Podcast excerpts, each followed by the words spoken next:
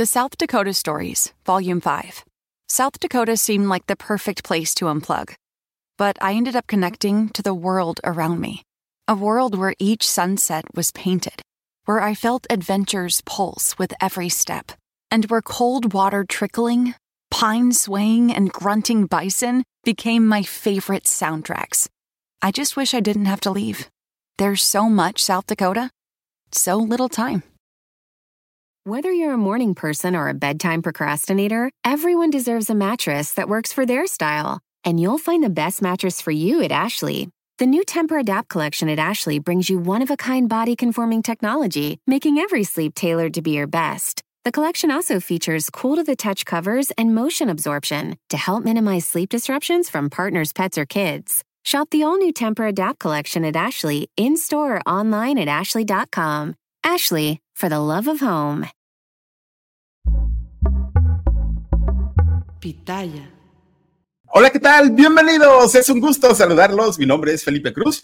Fíjense nada malo que son las cosas. Yo recuerdo que hace mucho tiempo, para estar en estos eh, digamos, en estas revistas que hablan acerca de los 50 eh, líderes más importantes de un país, en el top de estas personas, líderes de opinión, pues se requería ser muchas veces empresarios, políticos que hubieran hecho algo por su país, aunque eso es difícil, eh, gente que ha dado algo y que ha aportado algo a nuestro país. Pero fíjense que este año la revista Time, que no es cualquier cosa, la revista Time se publica en Estados Unidos, hizo apenas, eh, apenas una, eh, un listado de los líderes emergentes del mañana, dice la revista Time.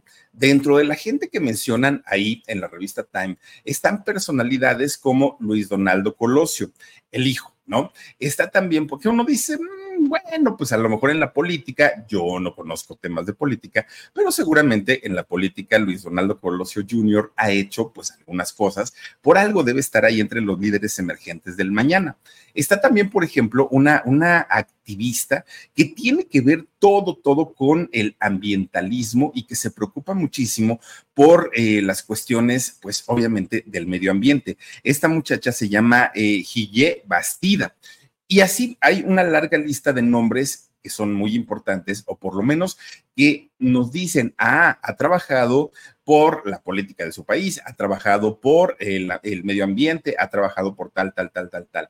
Pero resulta que en esta lista de líderes emergentes del mañana, según la revista Time, aparece un nombre y es el de peso pluma.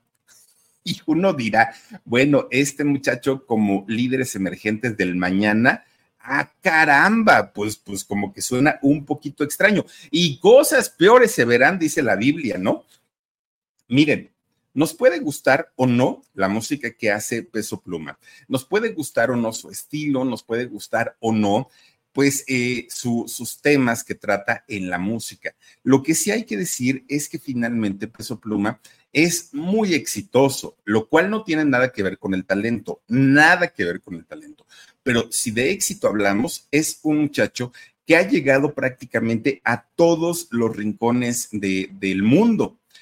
Se ha hecho viral con su música en, TikTok, que, bueno, quien se hace viral en TikTok prácticamente pues ya se hace influencer porque eh, pues su música es utilizada para cantidad y cantidad y cantidad de eh, TikToks que hacen. Hay una, hay una canción que cantan, la de Oye, compa, ¿qué te parece esa morra? Si es así, ¿no, Dani? la, canción que, sale ahí en TikTok y la canta justamente él con, con otra eh, agrupación. Pero fíjense ustedes que lejos de la música que canta eh, este muchacho, Peso Pluma, hay una historia en donde recientemente nos enteramos que este muchacho había sido amenazado de muerte por uno de los cárteles más peligrosos del país, cárteles de la droga. Y resulta que él tiene, de hecho, programada una fecha para cantar el próximo mes de octubre, 14 de octubre, allá en Tijuana. Y allá en Tijuana es donde aparecen cuatro narcomantas con eh, mensajes, bueno, un mensaje directito, directito, para que el muchacho no cante en, este, en esta zona. Pero, ¿quiénes lo amenazan? ¿Por qué lo amenazan? ¿Y cuál ha sido la reacción de Peso Pluma? Eso se los voy a platicar en un ratito. Este muchacho que tan solo tiene 24 años, es muy, muy, muy jovencito, Peso Pluma, y de dónde sale el apodo de Peso Pluma también se los voy a platicar. De hecho, él es mexicano, sí, Peso Pluma nace en Zapopan, eh, Jalisco, hace 24 años, fíjense nada más. Yo, yo no sé por qué cuando, cuando sale Peso Pluma, yo tenía toda la idea de que era colombiano, no sé por qué, pero resulta que no, el muchacho es mexicano, él nace en Zapopan, Jalisco. De hecho, fíjense, el, nombre real de, este muchacho, como ya nos los ponían aquí, es Hassan Emilio Cabande eh, Laija. Ese es el nombre real de este muchacho y es hijo de una mujer llamada Rubí la hija Díaz. Aquí hay una historia muy, muy interesante con doña Rubí, la mamá de Peso Pluma. ¿Por qué? Porque ella es sinaloense, esta mujer, y es originaria nada más ni nada menos que de un lugar llamado Baridaguato, allá en Sinaloa. Y ustedes dirán, ¿y eso qué tiene de especial? Bueno, Baridaguato es el lugar en donde nace hace muchos años Joaquín Loera Guzmán, mejor conocido como el Chapo Guzmán. De hecho, fíjense que allá en Baridaguato, eh, Joaquín Loera Guzmán o el Chapo Guzmán es bueno, idolatrado por muchísima gente, muchísima, muchísima gente ve a la figura del Chapo Guzmán como un superhéroe, lo ven como una, un ejemplo a seguir, como un ejemplo de vida. La madre del presidente, perdón, la madre de eh, el Chapo Guzmán es tan querida allá en, en, Baridaguato que, bueno, hasta el señor presidente eh, Andrés Manuel López Obrador hace algún tiempo que fue en una visita a Baridaguato, lugar que pues no había sido visitado además por presidentes anteriores. Resulta que se detiene, se acerca a la camioneta donde, donde viajaba la mamá del Chapo, va y le da la mano, ¿no? A ese nivel, bueno, está eh, el cariño que se le tiene al Chapo Guzmán en esta región del país. Y de allá justamente es doña Rubí, la mamá de Peso Pluma. Entonces, por ahí viene un poquito, miren, ahí está justamente cuando no es ella la señora quien se acerca a saludar al presidente, es él quien deja sus actividades para ir a darle la mano y saludar a la mamá del Chapo Guzmán, que fue muy, muy, muy criticada esta acción del presidente Andrés Manuel López Obrador son temas que ya les digo, yo no domino, no manejo, ¿por qué lo hizo? Solamente él sabrá, porque cuando hay otras personas de la tercera edad que quieren acercarse, quieren darle la mano, pues eh, simplemente arranca la camioneta y se va. Eso no lo sabemos, pero con la mamá de Joaquín Loera sí lo hizo. Bueno, pues resulta, fíjense nada más que allá en Baridaguato es donde nace eh, justamente doña Rubí, la mamá del Chapo. Y, teniendo todo este antecedente, ah, perdón, eh, de, de peso pluma, y teniendo todo este antecedente en donde hay una cierta reverencia hacia el Chapo Guzmán, es como peso pluma, pues comienza también desde muy chiquito a tener esta idea de lo que es ser un héroe, de lo que, de, la facilidad que mucha gente puede tener para ganar dinero, de las armas, de las mujeres hermosas. Es como, como vivir en una realidad distinta, porque mientras para otras personas que no vivimos en esas zonas es algo de decir, ¡Ah! ¿Cómo es posible que desde muy chiquillos ya anden con estas cosas? Para ellos es algo muy común, es algo cotidiano y es algo de todos los días, lo cual no queremos decir que sea bueno o que sea lo mejor. Bueno, por esa parte, ahí está la historia de, su mamá. Pero resulta que el padre de, de Peso Pluma es un, un, hombre que fíjense que él es originario de Guadalajara, Jalisco, don Hassan Kadam de Toledo. Kadam de, perdón, Toledo. Este señor nacido en Guadalajara, pero de raíces eh, libanesas. Toda su familia es libanesa y resulta que si ustedes pues lo han notado, la, mayoría de los libaneses, oigan, son buenísimos para los negocios, pero buenísimos. Lo mismo, ponen negocios de pieles, de ropa, de calzado, de esto, de aquello, pero tienen negocios y son muy hábiles para, para hacer dinerito. De hecho, don Hassan Padre, el, el papá de Peso Pluma, es justamente un empresario y no tiene un negocio, tiene varios. Entre ellos, fíjense que él vende zapatos, eh, vende calzado y por eso es que comúnmente se le ve a don Hassan, papá, se le ve viajando a Guanajuato y específicamente a León. ¿Por qué? Pues porque va a comprar el calzado que después lleva a vender a las diferentes tiendas que, que él tiene. Pero además de calzado, también vende ropa. Entonces es un señor que le ha sabido, pues ahora sí que trabajar y sacar su dinerito para pues mantener bien a su familia. Que de hecho él, eh, don Hassan Papá, con la señora Rubí, solamente tuvieron un hijo, que en este caso es Hassan Jr. o el mismísimo Peso Pluma. Bueno, pues miren, resulta que cuando eh, Peso Pluma, vamos a, a, diferenciarlo y vamos a decir Peso Pluma y vamos a decirle Hassan a su papá. Cuando Peso Pluma estaba pues muy chiquito todavía, los papás deciden separarse. Deciden que no eran el uno para el otro, que tenían diferencias irremediables y entonces deciden ellos pues decirse adiós en este matrimonio que habían formado. Cada uno toma su camino. De hecho, fíjense ustedes que en el caso de, de Hassan, del papá, él se queda viviendo en Zapopan, allá en Jalisco, en el estado de Jalisco, y Rubí, la mamá, se regresa con su hijo a eh, Sinaloa, a Baridaguato. Entonces, eh, para Peso Pluma, estando muy, muy, muy chiquito, eh, pues empieza a crecer con todas estas historias de su superhéroe, que era justamente el Chapo Guzmán. Ahora, viajaba entre, entre Sinaloa y, y Jalisco. ¿Por qué? Porque una temporada se la pasaba con el papá, otra temporada con la mamá, y por eso cuando iba con el papá se ponía a escuchar mariachi, se ponía a escuchar este, pues, pues la música que suena allá en Jalisco, y cuando regresaba con su mamá, la banda, escuchaba toda la música de banda, de, fíjense nada más, de, de sus, ¿qué podemos decir? Eh, bases musicales, su, su, fuente de inspiración, un Chalino Sánchez, por ejemplo, que, de, Chalino, fíjense, está la, la serie de, de, Chalino que pues ahora mismo se, se está transmitiendo por, por... The living room is where you make life's most beautiful memories. But your sofa shouldn't be the one remembering them. The new life resistant, high performance furniture collection from Ashley is designed to withstand all the spills, slip ups, and muddy paws that come with the best parts of life. Ashley high performance sofas and recliners are soft, on trend, and easy to clean. Shop the high performance furniture in store or online at ashley.com. Ashley, for the love of home. Eh, plataformas digitales y tengo muchas ganas de verla porque la historia de Chalino Sánchez es una historia muy, muy, muy interesante. Escuchaba a los Tucanes de Tijuana, los Tigres del Norte, Valentín Elizalde, bueno, era el, el tipo de música con la que fue creciendo poco a poquito eh, Peso Pluma.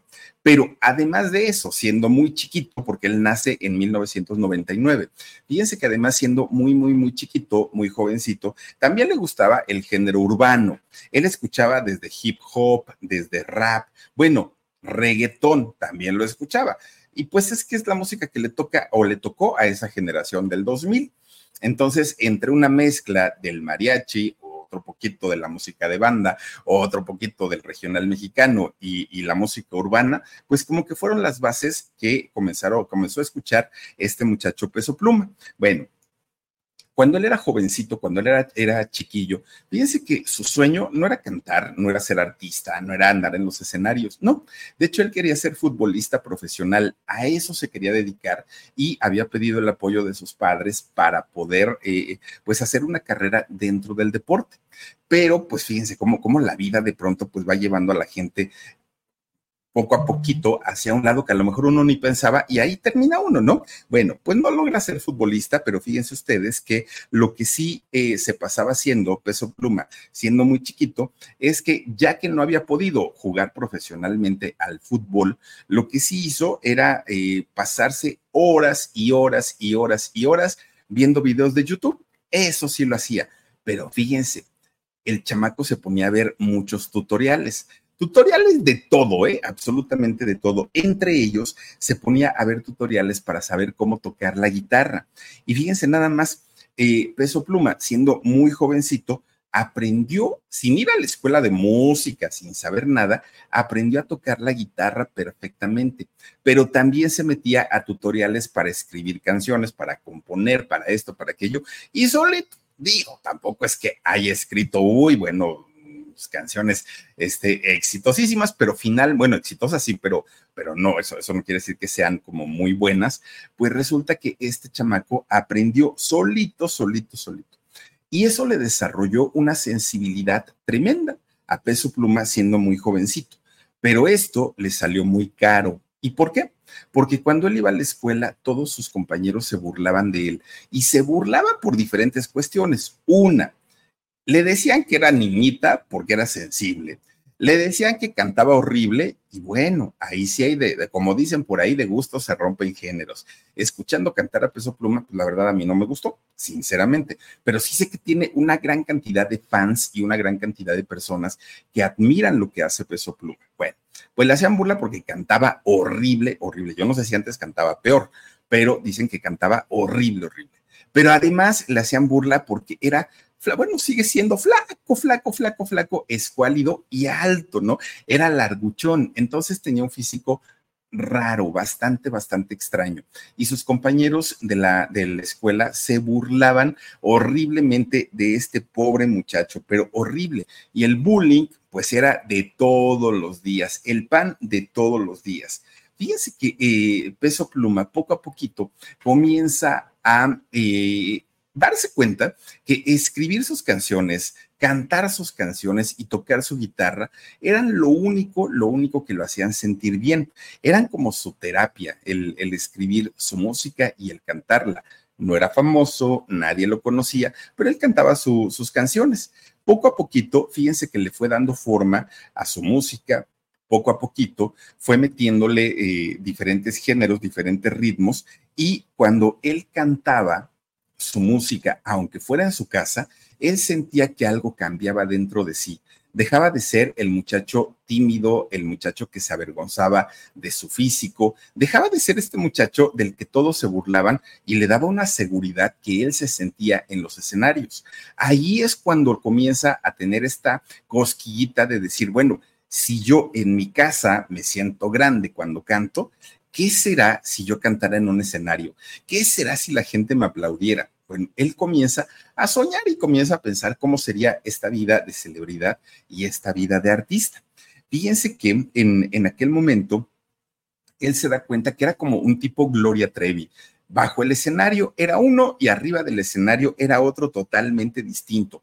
Ahora, él no comenzó cantando eh, la música de los eh, corridos tumbados, ni, no, no, no, él comienza a cantar hip hop y rap, era lo que cantaba, pues siendo él bastante, bastante jovencito. Pero cuando la gente lo escuchaba, ¿no? Porque decía, mira lo que compuse, una rima, un esto, un aquello. Y cuando la gente lo escuchaba, fíjense que le decían, ay, no, no, no, no, no. Te escuchas horrible, Hassan, tienes una voz bien fea. ¿Sabes como quién te escuchas? Como se, oía Valentina Elizalde, le decía, ¿no? Ya ven cómo cantaba Valentina Elizalde. Vete ya, si no encuentras motivos, ya ven cómo cantaba, ¿no? Pues así le decían, es que te oyes muy feo. Y entonces cuando le decían, cantas como Valentina Elizalde, él decía, ah, ¿y qué cantaba Valentina Elizalde? No, pues Valentín Elizalde cantaba con banda, cantaba regional mexicano, llegó a cantar corridos. No, hombre, pues entonces de aquí soy. Y es cuando comienza a inclinarse por este género de música, pero sin dejar el rap, sin dejar el hip hop y sin dejar el reggaetón. Entonces comienza a mezclar en su música todos estos elementos él sin darse cuenta estaba creando prácticamente un revoltijo de, géneros que a final de cuentas no se escuchan mal y eh, a él le gustó lo, lo que hacía, ¿no? El resultado, pero además no cantaba covers. Peso Pluma cantaba sus propias canciones, que era lo mejor del asunto. Canciones, pues, que hablaban de lo que él, de lo que Peso Pluma había vivido, había escuchado, había visto desde que era muy chiquito. Y como él se cría en parte allá en Baridaguato, en, en Sinaloa, pues obviamente hablaba de la narcocultura y hablaba de todo eso que se vive en esta zona del país. Entonces, cuando su mamá, doña Rubí, se da cuenta por dónde iba su hijo, dijo, mm, creo que no, creo que mejor, hijo, ¿sabes qué? Te me vas allá a Texas, a San Antonio, y te me pones a estudiar el high school, o no, no sé si sea ese, pero el equivalente a la preparatoria es a lo que lo manda doña Rubí. Y fíjense ustedes que estando allá en la preparatoria en Estados Unidos, él no solamente aprende inglés porque lo habla perfecto, además aprende a convivir con la comunidad chicana de, allá de Texas, estas, estos, em, estas personas que pues tienen esa mezcla tanto del, mexicano como, como del estadounidense y que dicen que ya no saben si son de aquí o son de allá, pero bueno, los chicanos son una cultura bastante, bastante grande allá en Estados Unidos. Pues resulta que allá estudió toda su preparatoria peso pluma. Fíjense que cuando él termina de estudiar la preparatoria, él ya no quiso en ese momento seguir estudiando y consigue trabajo como mesero en un restaurante italiano allá en Texas y se puso a, trabajar. Obviamente, pues siendo jovencito, siendo muy servicial, ganaba sus buenas eh, propinas, pero de pronto, pues el contrato se le termina y comienza a trabajar ayudándole a un maestro albañil en la construcción. Todos sabemos que es uno de los trabajos menos valorados, no tan bien pagados, porque además no era el maestro albañil, era el ayudante. Como decimos en México, era el chalán no ganaba bien y aparte las friegas que se acomodan son enormes, son friegas de verdad. Trabajar al rayo del sol, cargar eh, bultos de cemento, de cal, de arena, eh, de grava, bueno, es de verdad muy, muy pesado y en realidad lo que les pagan no corresponde al esfuerzo tan grande que ellos hacen.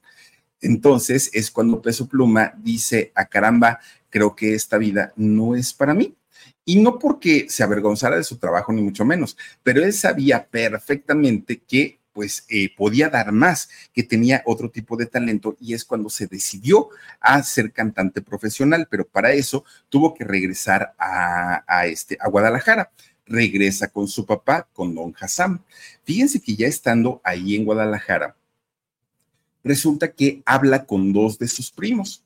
Y entonces llega él, ya teniendo una cultura entre mexicana, entre eh, estadounidense, habla con ellos, no, hombre, es que nosotros podemos triunfar en la música y podemos ser grandes y vamos a lograr muchas cosas, pero pues vamos a hacer un grupo. Y crean un grupo musical, fíjense nada más, un grupo musical que en realidad era un trío. Y este trío, pues obviamente la voz era nada más ni nada menos que la de Peso Pluma. Whether you're a morning person or a bedtime procrastinator, everyone deserves a mattress that works for their style. And you'll find the best mattress for you at Ashley. The new Temper Adapt collection at Ashley brings you one of a kind body conforming technology, making every sleep tailored to be your best. The collection also features cool to the touch covers and motion absorption to help minimize sleep disruptions from partners, pets, or kids. Shop the all new Temper Adapt collection at Ashley in store or online at ashley.com. Ashley, for the love of home. En realidad, Peso Pluma nunca había, bueno, no, no estudió música. Él se había preparado solito, solito, pero eso le bastó para ser el vocalista de este proyecto.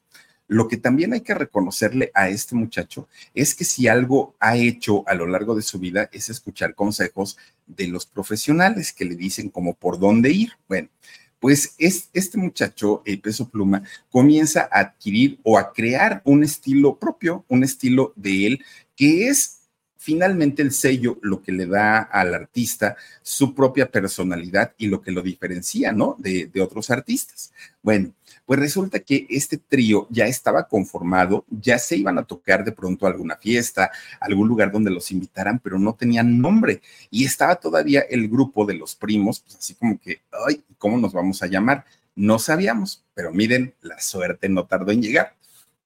¿Y por qué? Porque un buen día contratan a estos muchachos, a los primos, para que fueran a amenizar a una fiesta. Y ellos dijeron que sí, que no había problema. Ahí van los primos, llegan a amenizar.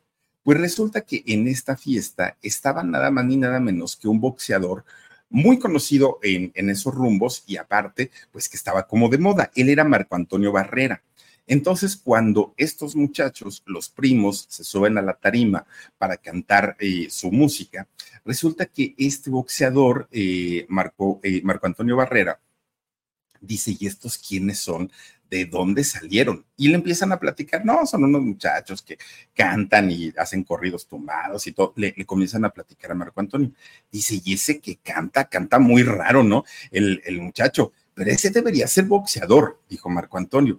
Y si, y si este muchacho boxeara, sería peso pluma, porque está re flaco y daría exactamente el peso. Miren, ahí está justamente Marco Antonio Barrera. Bueno, dijo, sería un peso pluma. Termina, termina la presentación el grupo y Marco Antonio se acerca a ellos y les dice justamente esto. Les dice, oigan, es que su vocalista debería llamarse Peso Pluma porque es exactamente como son los boxeadores de Peso Pluma. los primos se quedan pensando y dicen, pues sí, tienes razón, en realidad sí, este eh, Hassam, pues es muy, muy, muy flaco y aparte es larguchón, pero ¿qué creen? Peso Pluma fue el nombre del grupo, fue el nombre del trío, de los primos. No era el nombre de, de, Hassam, era el nombre de los tres. Ya posteriormente, fíjense que a Hassam la gente o el público comienza a ubicarlo a él como peso pluma y prácticamente deja fuera a los dos primos y él se queda con el nombre y es quien utiliza hasta el día de hoy el peso pluma, pero peso pluma era un grupo y eran los tres primos, no era solamente Hassam. Bueno, pues resulta que eh, la, la historia de Hassam o de peso pluma empieza a correr poco a poquito, poco a poquito, no se dio de la noche a la mañana. Y cuando llega el año 2020, cosa rara, fíjense, porque estaba la pandemia, ¿se acuerdan ustedes? Pero cosa rara, es que Peso Pluma graba un disco en vivo. ¿Sí? Un disco en vivo. No tenía ningún disco de estudio, no tenía ningún éxito en la radio, no tenía nada, pero él graba un disco en vivo. Y este disco se convierte en un éxito en la parte norte de nuestro país. Fíjense nada más, bueno, era raro que un artista nuevo hiciera eh, pues este disco en vivo pero al público le gustó tanto, tanto, tanto, que en menos de un año, ahora sí, ya estaba dentro de un estudio de grabación grabando lo que sería su primer disco de estudio, que se llama A y qué, este disco.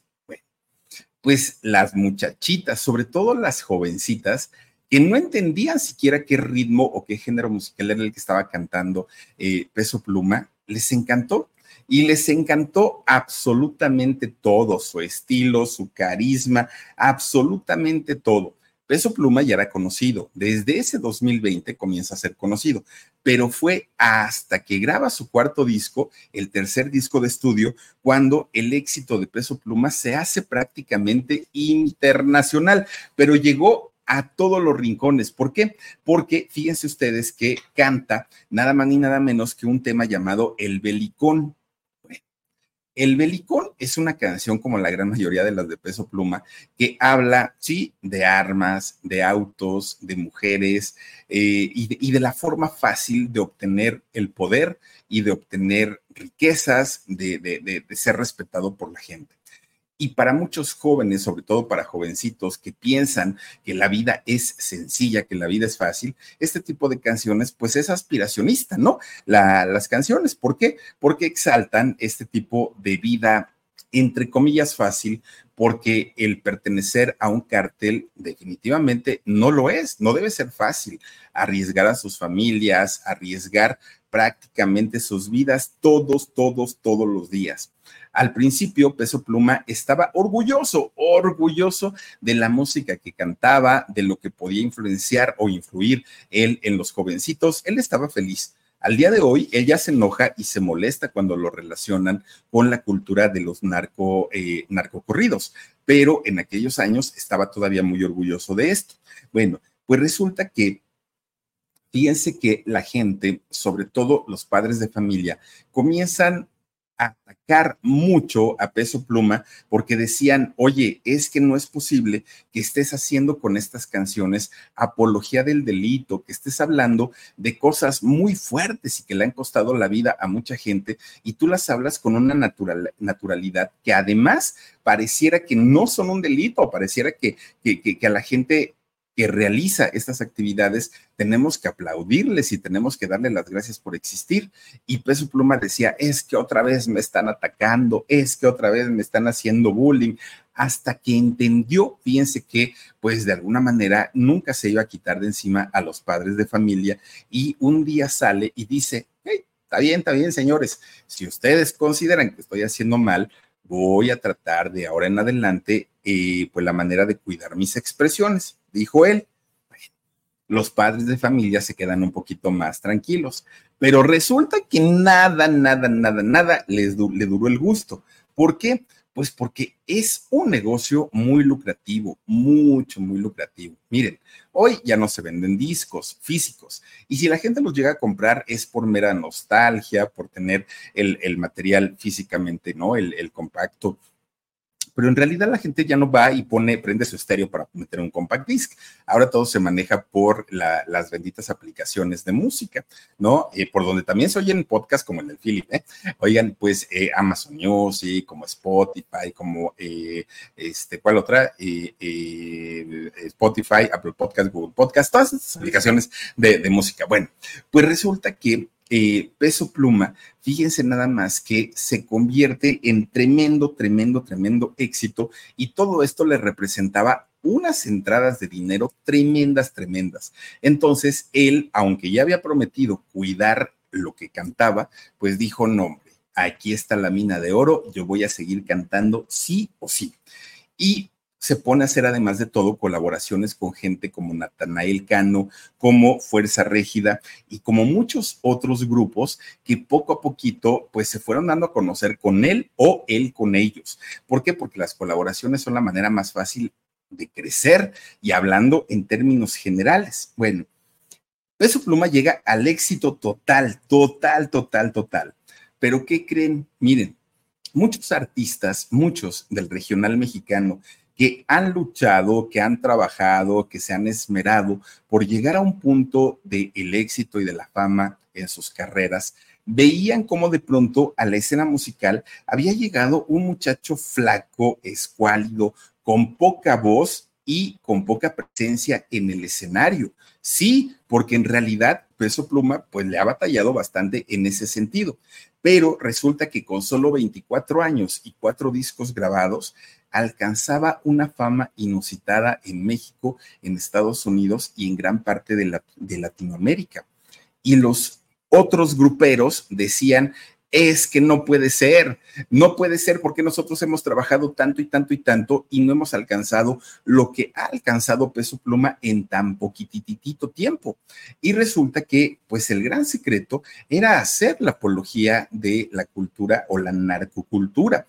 Además, pues ensalzaban muchísimo la manera, o ensalzan muchísimo en sus canciones la manera fácil de obtener dinero a través de las armas, a través de, eh, pues, la violencia que se ejerce muchas veces en contra de otras personas, fíjense nada más. Y eh, todo esto pues lo hizo Peso Pluma mezclando el reggaetón, el hip hop, el rap con eh, la música de los corridos para hacer ahora este género llamado los corridos tumbados, ¿no? En donde prácticamente retratan lo que ven, lo que escuchan y lo que viven en la parte o la región donde ellos se encuentran.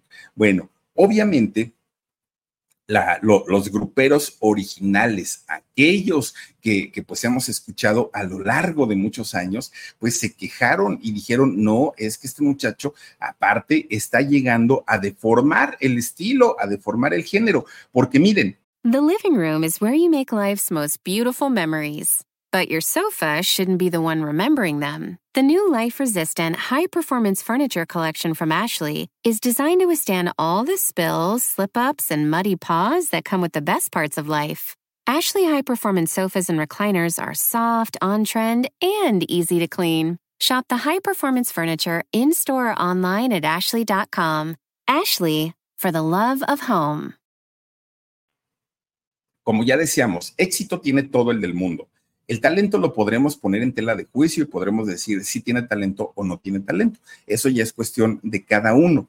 Pero lo que sí es que Peso Pluma popularizó los narcocorridos en prácticamente cada rincón del país, porque antes los narcocorridos se escuchaban solamente en las regiones donde eran escritos, porque se hablaban de personajes como muy locales, ¿no? Todos ellos. Entonces, estos narcocorridos se quedaban principalmente en sus zonas. Pero cuando sale Peso Pluma, oigan, estos narcocorridos se escuchaban prácticamente en todo México y gran parte de Estados Unidos. Y eso era algo pues que no había sucedido, por lo menos eh, en la música grupera. Pero además, fíjense, los gruperos que generalmente salen a cantar a un escenario con un sombrero, con una tejana, que salen con estos sacos, con estos trajes coloridos, que salen con botas, que salen pues con una indumentaria muy propia del regional mexicano, resulta que decían, y este chamaco qué caramba hace saliendo como reggaetonero, lleno de cadenas, con una gorra, con pantalones super aguados, con camisas que le llegan a las rodillas, una indumentaria totalmente diferente a lo que estamos acostumbrados a ver en el mundo grupero. Pero por otro lado, los, los eh, reggaetoneros dicen, no, reggaetonero no es porque aunque se viste como reggaetonero, canta regional mexicano. Y bueno, lo, lo, llevan para un lado, lo llevan para el otro, pero eso sí hay que reconocerle, que tiene estilo, eso que, que, que canta de una manera muy peculiar, muy particular, como lo hizo en su momento Valentín Elizalde, también eso eh, hay que reconocerle, ¿no? Usa sus tenis, aparte de todo, no usa ni siquiera botas. Es ese tipo de cosas, creo yo, que sí las ha logrado hacer Peso Pluma a lo largo de su corta, muy corta carrera. Ahora, ¿qué podemos decir también de su corte de cabello? Bueno, un corte de cabello que además de todo, para los admiradores de peso pluma, lo ha puesto de moda, que se deja en la parte de atrás muy larga y en la parte de adelante el flequito, este, flequito tan, tan típico y tan característico. Yo he visto en la calle muchachitos, jovencitos que se, se, se piden el corte de peso pluma. Tiene un nombre este corte, que ahora mismo no lo sé, pero tiene, tiene un, un nombre este corte de cabello y se ha puesto de moda gracias a peso pluma. no, no, no. Ay, Omar, tú y tus imágenes. Oigan, pues bueno, éxitos tiene varios, ¿eh? Peso Pluma. No crean que miren ahí los jóvenes pidiendo el, corte de cabello de Peso Pluma. Miren, tiene, por ejemplo, una canción que se llama PCR. Yo la escuché hoy porque yo dije, tengo que conocer. Eh, ¿Cómo? Mulet. Mulet, mulet, mulet o molet, ¿no? El, el corte de cabello. Gracias, Dani. Oigan, tiene una canción que se llama PCR. Cuando yo la escuché, yo dije, pues se ha de hablar del COVID, ha de hablar de, las pruebas de PCR que estuvieron muy de moda en el 2020 cuando él sale. Pues no, fíjense que lo que quiere decir su canción de PCR es polvo, ruedas y cristal. Es decir, polvo, pues ya sabemos este polvo blanco que con el que la gente se pone muy alterada. Ruedas haciendo eh, pues alusión a la velocidad de los autos y cristal, esta sustancia que ahora está muy de moda y que los jóvenes desafortunadamente la consumen muchísimo. Tiene otra canción que se llama La, la Sesión 55, que esta la canta con Bizarrap, este argentino, este DJ argentino. Y la canción, creo yo que una de las más conocidas y más populares es la de Ella baila sola, que esta canción, fíjense que es uno de los éxitos más grandes del TikTok y la ocupan muchísimo. Oye, compa, ¿qué te parece esa morra? Bueno Nada más ese, pedacito me sé, ¿no? Pero miren, resulta que esta canción ha sido un trancazo en Spotify, pero un trancazo. Ha tenido más de 52 millones de descargas. Ustedes imagínense lo que eso representa económicamente. Es un dineral tremendo, tremendo, tremendo pero esta canción la hizo en colaboración con Eslabón Armado, que es otra agrupación, pues que cantan también este, este estilo de música. Resulta que aquí viene otra faceta y otra, pues otra historia de peso pluma, porque miren, esta canción que hizo en colaboración con este grupo Eslabón Armado y que los dos cantan en, en esta canción, Oigan, pues Peso Pluma no les agradeció para nada. De hecho, déjenme platicarles que salió de pleito con Pedro Julián Tobar, el vocalista de esta agrupación Eslabón Armado. ¿Y por qué salen de pleito aun cuando la canción se convierte en un éxito? Porque Peso Pluma no les da crédito, porque Peso Pluma pues prácticamente se adjudicó la canción y yo ni sabía de la existencia del eslabón armado, mucho menos que la cantaba a dueto con ellos. Y efectivamente, Peso Pluma prácticamente se adueña de la canción y deja a un lado a este eslabón armado. Y por eso su vocalista pues dijo que era un mal agradecido, que cómo se le ocurría decir que la canción de ella... Ah, porque por cierto, la canción la escribió él, Pedro Julián Tobar. Entonces dijo, pues es mi canción, yo la escribí, nosotros invitamos a Peso Pluma para cantarla y ahora resulta que parece como si la, si la canción fuera de él quedaron bastante, bastante molestos con Peso Pluma. Pero fíjense ustedes, Peso Pluma, que con esta canción alcanza la fama prácticamente internacional, bueno, pues es un muchacho que con, con esta fama que ha tenido, ha hecho que los narcocorridos y estos, eh, ¿cómo le llaman? Eh, corridos tumbados comiencen a popularizarse tanto que antes de que él apareciera en la escena musical, según la plataforma TikTok, 1.6 millones de usuarios eh, mensuales buscaban narco, no, no, no, los, estos tumbados, los corridos tumbados buscaban a través de TikTok a partir de que sale este personaje de peso pluma, hoy la gente está buscando en promedio 54 millones punto uno o 54.1 millones de búsquedas mensuales de esta, eh, este género musical, lo cual es muchísimo, muchísimo, muchísimo. Es decir, Peso Pluma ha contribuido a que los jóvenes sobre todo busquen este tipo de música, este tipo de letras. Ha incrementado el interés de los muchachos en saber cómo poder convertirse en rico, famoso y poderoso sin trabajar. Y no porque eh, Hassam o Peso Pluma no trabaje, no, pero las canciones que él canta hace alusión justamente a este tipo de vida que parecería ser un tipo de vida fácil, un tipo de vida de violencia, un tipo de vida aspiracionista eh, al poder, al dinero, a las mujeres, ¿no? Siempre se habla de mujeres guapas, sexys, voluptuosas y que están muertas de amor por ellos, de eso se trata. Bueno, pues en, en ese sentido, por lo menos dos parejas se le han conocido a peso pluma, ¿no? Una de ellas, fíjense, una, una estrella de un influencer, una estrella de OnlyFans, una muchacha llamada Yailin Ojeda.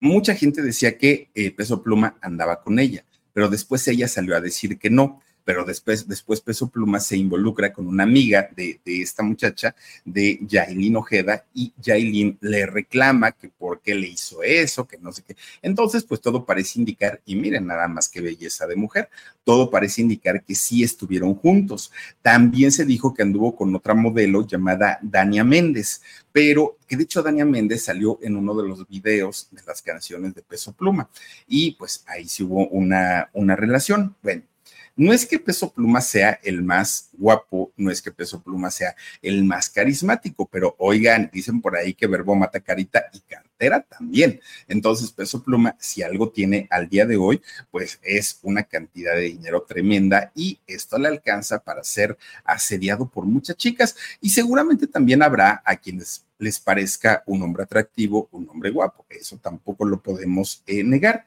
Pero fíjense ustedes que el hecho de que haya ascendido a la fama tan rápido este muchacho también le ha traído críticas, ¿eh? Porque, por ejemplo, Maluma, que, es un reggaetonero bastante conocido, se aventó un pleitazo con él en Instagram, porque Maluma decía, ay, es que este cuate nada más habla de violencia en sus canciones y no sé qué, no sé cuánto, ¿no? De los narcocorridos pero Peso Pluma le contestó y le dijo, pero si tú eres un misógino, ¿de qué te espantas si todo el tiempo estás denigrando a las mujeres? Entonces, pues estamos a mano.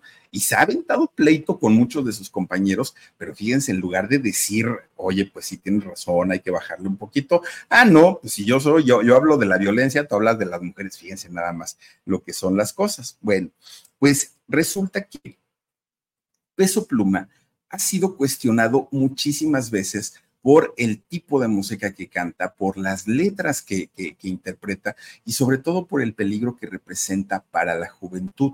En muchas ocasiones se, ha eh, cuestionado esto. Incluso hay gente que dicen que la música de peso pluma es para nacos y corrientes.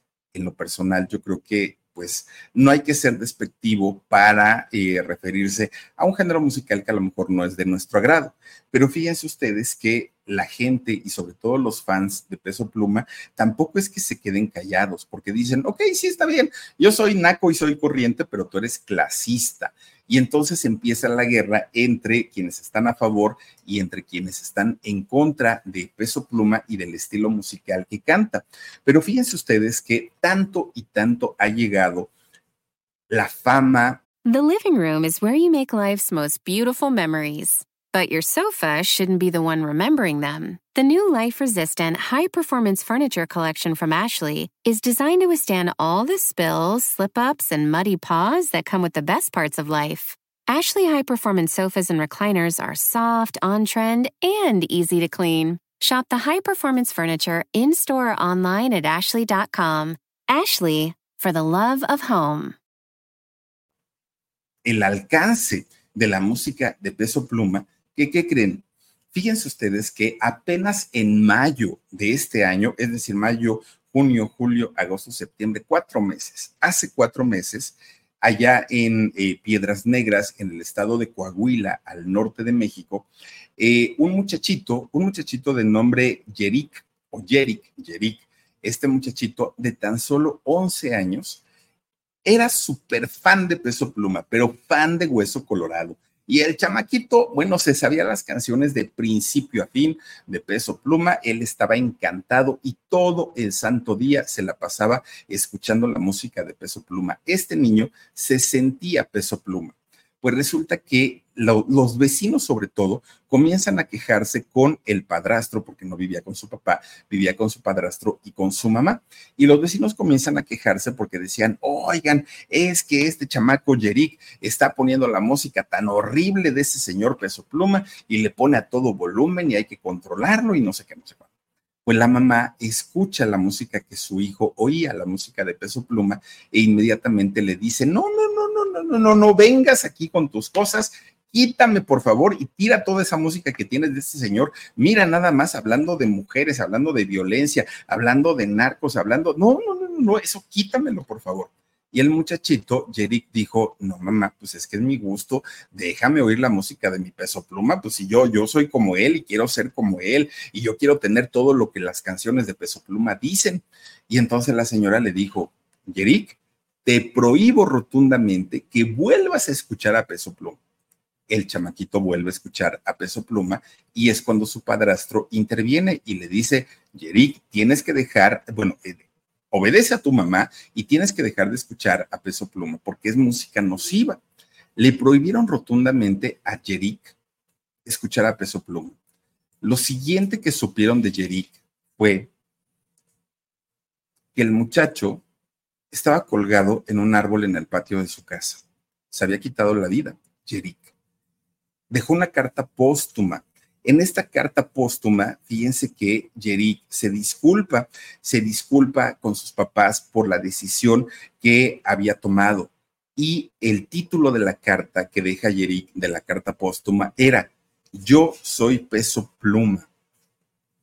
Bueno, una, una cosa tal vez de no creerse, porque uno dice, ¿cómo un muchachito de tan solo 11 años se ha quitado la vida por un artista y sobre todo por un artista que toca este tipo de canciones.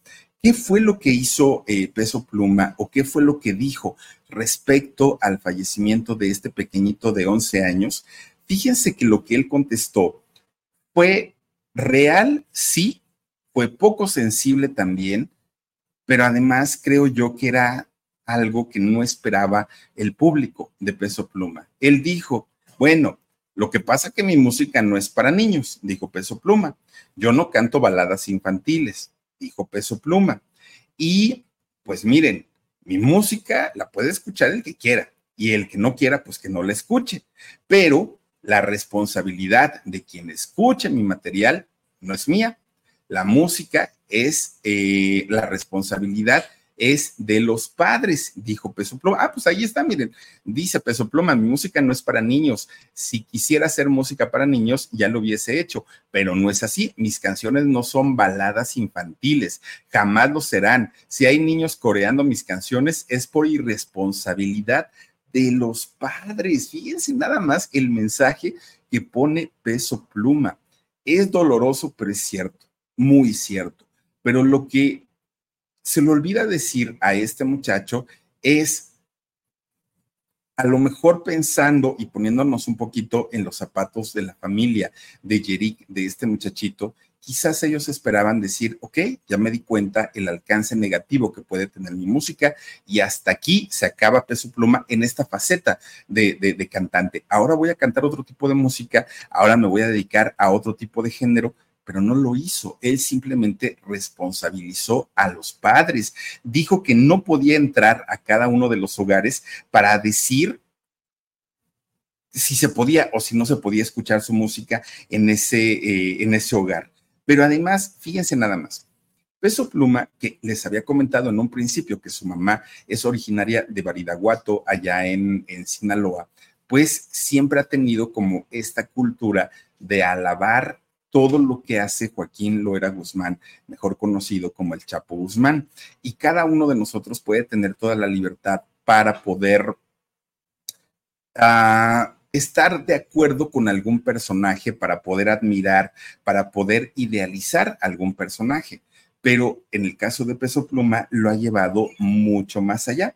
Fíjense, de, de, hecho, que en una ocasión fue a cantar justamente allá a Sinaloa. Y cuando estaba cantando El Belcón, eh, esta canción que fue de sus primeros éxitos, detrás de él, en estas pantallas gigantescas que ponen en los escenarios, apareció una fotografía del Chapo Guzmán. Y eh, en ese momento la gente enloquece porque pues el Chapo Guzmán ahí en Sinaloa es una figura bastante, bastante querida. Obviamente muchos aplaudieron, pero también muchos se escandalizaron. Fíjense que eh, el gobierno de allá de, Sinaloa dijeron que ellos no podían hacer nada por lo que había hecho el Peso Pluma, porque era una cuestión de libertad de expresión. Miren, ahí está. Y los organizadores de este evento dijeron, pues es que nosotros no podemos controlar lo que el artista va a proyectar en las pantallas. Entonces, pues nosotros no podemos hacer nada. Esto a Peso Pluma le ha ganado críticas, pero también le ha ganado muchos seguidores, muchos, muchos fans, pero también le han ganado amenazas de muerte. ¿Y por qué? Porque, fíjense ustedes, de estas amenazas de muerte, podemos hablar, por ejemplo, de la que sufrió apenas hace unos días. Estamos hablando del 12 de septiembre, que hoy estamos a 19, pues, tendrá hace siete días, hace una semanita, ¿no? ¿Por qué? Porque resulta que fíjense que ese día amanecen allá en Tijuana cuatro eh, narcomantas o cuatro mantas con mensajes supuestamente escritos por un grupo eh, delictivo, por un eh, cártel de la droga en México. Fíjense ustedes que ahí en las mantas decía justamente que no se presentara Peso Pluma en la fecha que tenía programado para el 14 de octubre. Textualmente, textualmente, las mantas dicen de esta manera. Esto va para ti, peso pluma. Abstente de presentarse el día 14 de octubre porque será tu última presentación. Esto por irrespetuoso y lengua suelta. Te presentas y te vamos a partir tu madre. Así dicen los mensajes o los narcomensajes que aparentemente fueron puestos y fueron eh, escritos por el cártel Jalisco Nueva Generación, que además se sabe que este cártel es de los más violentos que existen en nuestro país. Bueno, este cártel eh, es uno de los principales competidores del el cártel de Joaquín Guzmán Loera o el Chapo Guzmán. Y como ustedes saben y como lo hemos platicado, pues desde que era muy pequeñito, Peso Pluma ha estado pues muy a favor y promoviendo este asunto, pero relacionado con el Chapo Guzmán. Al enterarse de esto, quienes son sus principales enemigos, no les parecía, pues ahora sí que lo, mejor del asunto, y lo que hacen es amenazarlo para que no se presente eh, Peso Pluma el próximo 14 de octubre allá en, en Tijuana. Ahora, allá en Tijuana, en este momento, es un escándalo tremendo porque la gente, el público sobre todo que ya tiene boletos, no, no, no sabe si se va a presentar o no se va a presentar. ¿Por qué? Miren, de entrada no es la primera vez que un artista recibe este tipo de amenazas. Ya otros artistas han eh, sido amenazados y les han cumplido la amenaza. Ahí está Valentín Elizalde, a quien, le dijeron que no fuera a tocar allá en, este, mm, en Reynosa, en Tamaulipas. Ahí está Jenny Rivera, ahí están todos estos, Aida, ahí es Aida Peña, ahí están todos estos artistas que han perdido la vida en manos de estos grupos delictivos. Entonces, eh, Peso Pluma al día de hoy ha cancelado una cantidad de presentaciones, pero fíjense que las presentaciones que ha cancelado Peso Pluma son principalmente en Estados Unidos. ¿Por qué las ha cancelado allá? No tengo la menor idea. ¿Y por qué no en México? ¿Qué va a pasar con la, fecha que tiene programada para el 14 de octubre? Entramos a la, página de, Peso Pluma y esta fecha del 14 de octubre ya no aparece programada como parte de su agenda, como parte de su, em, de su gira pero eso no quiere decir que no se vaya a presentar. No sabemos si la está posponiendo o no la está posponiendo. Ahora, este tipo de, amenazas que ha sufrido, en este caso Peso Pluma, pero hay otros artistas que también han sido amenazados, si no ahora, mucho antes, bueno, pues ha puesto en la mesa el debate acerca de los narcocorridos, acerca de eh, este tipo de música que pues engrandece a estos personajes que han hecho su, fortuna a través de, miren, ahí está justamente la fecha de, de Peso Pluma, pero ya no aparece. The living room is where you make life's most beautiful memories. But your sofa shouldn't be the one remembering them. The new life resistant, high performance furniture collection from Ashley is designed to withstand all the spills, slip ups, and muddy paws that come with the best parts of life. Ashley high performance sofas and recliners are soft, on trend, and easy to clean. Shop the high performance furniture in store or online at ashley.com. Ashley, for the love of home. Ahora, como parte de, de esta gira. Bueno, pues eh, la, gente está muy preocupada porque no saben en realidad si el muchacho va a ir a cantar o no, pero tampoco saben si poner una prohibición a este tipo de música. ¿Por qué? Porque por un lado se atentaría contra la libertad de expresión, pero por otro lado pone en peligro y en mucho peligro a los jovencitos, sobre todo a los muchachitos que van creciendo y crecen con esta idea de que todo se consigue fácil con violencia, con armas y con drogas, lo cual es eh, pues una, una irrealidad total. Fíjense que la portavoz de la Fiscalía de allá de, Baja California, ella, eh, perdón, es él, Carlos Acevedo, él dijo que eh, pues no pueden hacer, o la policía no puede hacer nada porque pues en realidad no hay indicios de quién dejó estas narcomantas, pero que sí ya detuvieron a un hombre porque lo vieron moviendo la manta, ¿no? Estaba ahí como manipulando la manta y entonces dijeron, ah, tú la pusiste, vámonos al tambo. De que lo hayan visto manipular una eh, manta a que este señor la haya puesto, hay muchísima, muchísima diferencia. Ahora, fíjense ustedes que eh, en el caso por ejemplo, de la alcaldesa de allá de Tijuana, Montserrat Caballero, ella dijo que todavía estaban considerando la posibilidad de extender o no el permiso para que vaya a cantar allá a Tijuana peso pluma, porque eh, ella dice que pues es parte de su responsabilidad la seguridad que tiene que haber tanto para el artista, pero también para toda la gente que va a ir al concierto, porque además, después de esta amenaza, mucha gente va a querer estar ahí para saber qué es lo que va a pasar, si en realidad se va a atrever a ir o no va a ir, pero hay muchísima, muchísima expectativa allá en Tijuana para este próximo 14 de octubre y saber qué es lo que va a ocurrir con Peso Pluma. Además dijo que eh, ella, esta chica Montserrat, la alcaldesa de Tijuana, dijo que ella no está a favor de la prohibición de, las, de los narcocorridos. Dijo que ella, eh, al igual que Peso Pluma, piensan que la responsabilidad es de los padres, que la música debe existir, pero los padres deben estar al pendiente de qué tipo de música es la que escuchan sus hijos. Miren, hace muchos años, probablemente esto hubiera sido posible cuando nosotros escuchábamos música en un disco de acetato, cuando escuchábamos el, el cassette, cuando escuchábamos el Dixman. Pero ahora que los chamacos traen toda la música en sus celulares y todo el tiempo están con los audífonos, es complicado para un padre saber qué tipo de música escuchan sus hijos, porque en cuanto los papás le dicen, préstame los audífonos, los chamacos parece que tienen dedos mágicos y ya cambiaron o la pantalla o ya cambiaron la música, son muy hábiles. Entonces, en ese sentido, es muy complicado que los papás puedan controlar el tipo de música o lo que ven sus hijos en los teléfonos eh, celulares. Pero fíjense ustedes que allá en Tijuana, recientemente, hace poquito, de hecho, hubo otro grupo al que también fue amenazado. Este grupo, fíjense que es un grupo que se llama Grupo Arriesgado y ellos hicieron una firma de autógrafos en un centro comercial. Estando firmando sus autógrafos, de repente se escuchan plomazos, se escuchan tiros y estos muchachos del grupo arriesgado pues se levantan rapidito y dijeron vámonos. Y posteriormente apareció una narcomanta igualita que la que, la que le pusieron a peso pluma y decía que tenían que abandonar la ciudad o sufrirían las consecuencias. El grupo sigue existiendo hasta el día de hoy porque abandonaron la ciudad. Ellos no se expusieron, dijeron, vámonos, mientras sean verdades o sean mentiras, no podemos nosotros eh, pues exponer nuestras vidas.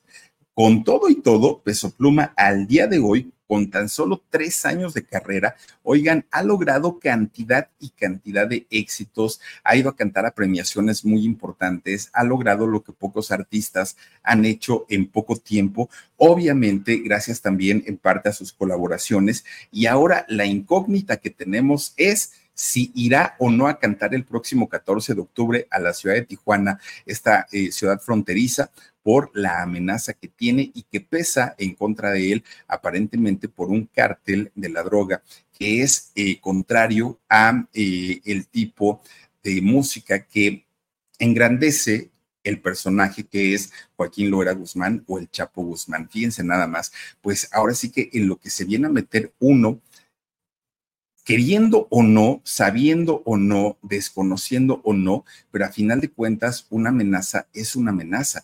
Y viniendo de quien viene, si es que en realidad fue escrita por este cártel, oigan, yo creo que este muchacho que tan solo tiene 24 años debería considerar mucho, mucho el presentarse o no en esta ciudad. Y si le dicen que van a respetar su vida con el simple hecho de no ir a cantar a Tijuana, yo creo que lo mejor sería no exponerse y no arriesgarse, pero pues eso ya será decisión del mismísimo Hassan, el mismísimo peso pluma. Pero bueno, ahí está parte de su historia. Y ahora sí, antes de irnos, vamos a mandar saluditos. Mi queridísimo Omarcito Benumea, Elizabeth García dice: En casa jamás se escuchó a Gloria Trevi ni se ve al chavo del Ocho.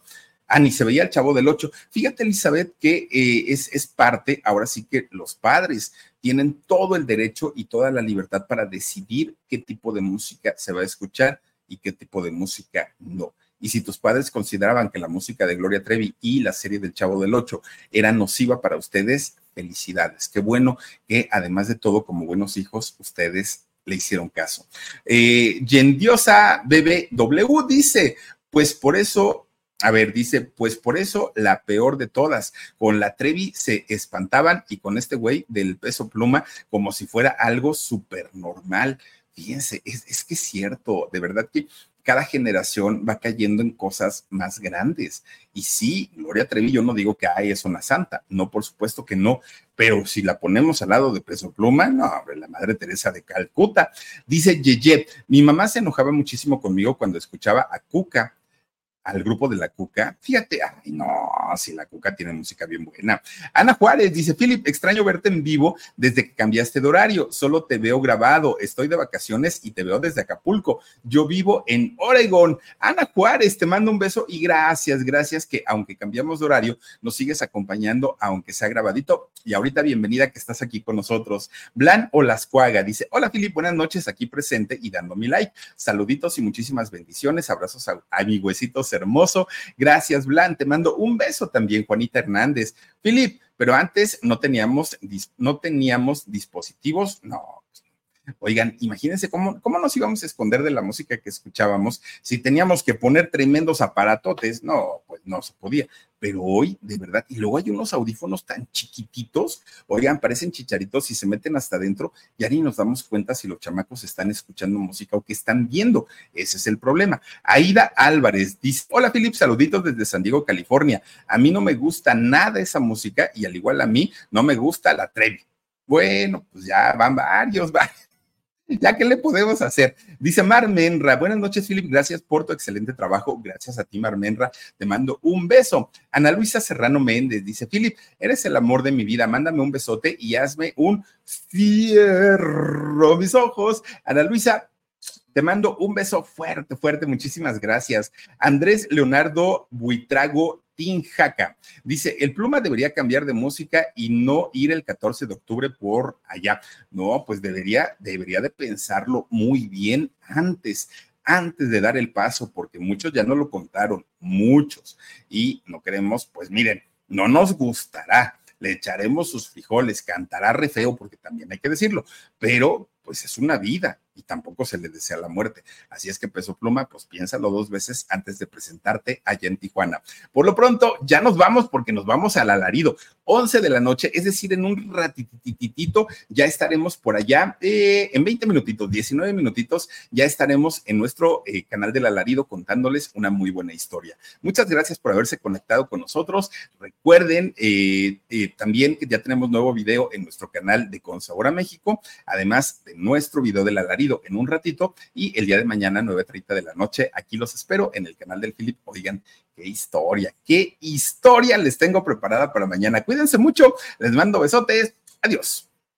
Whether you're a morning person or a bedtime procrastinator, everyone deserves a mattress that works for their style. And you'll find the best mattress for you at Ashley. The new Temper Adapt collection at Ashley brings you one of a kind body conforming technology, making every sleep tailored to be your best. The collection also features cool to the touch covers and motion absorption to help minimize sleep disruptions from partners, pets, or kids. Shop the all new Temper Adapt collection at Ashley in store or online at Ashley.com. Ashley, for the love of home.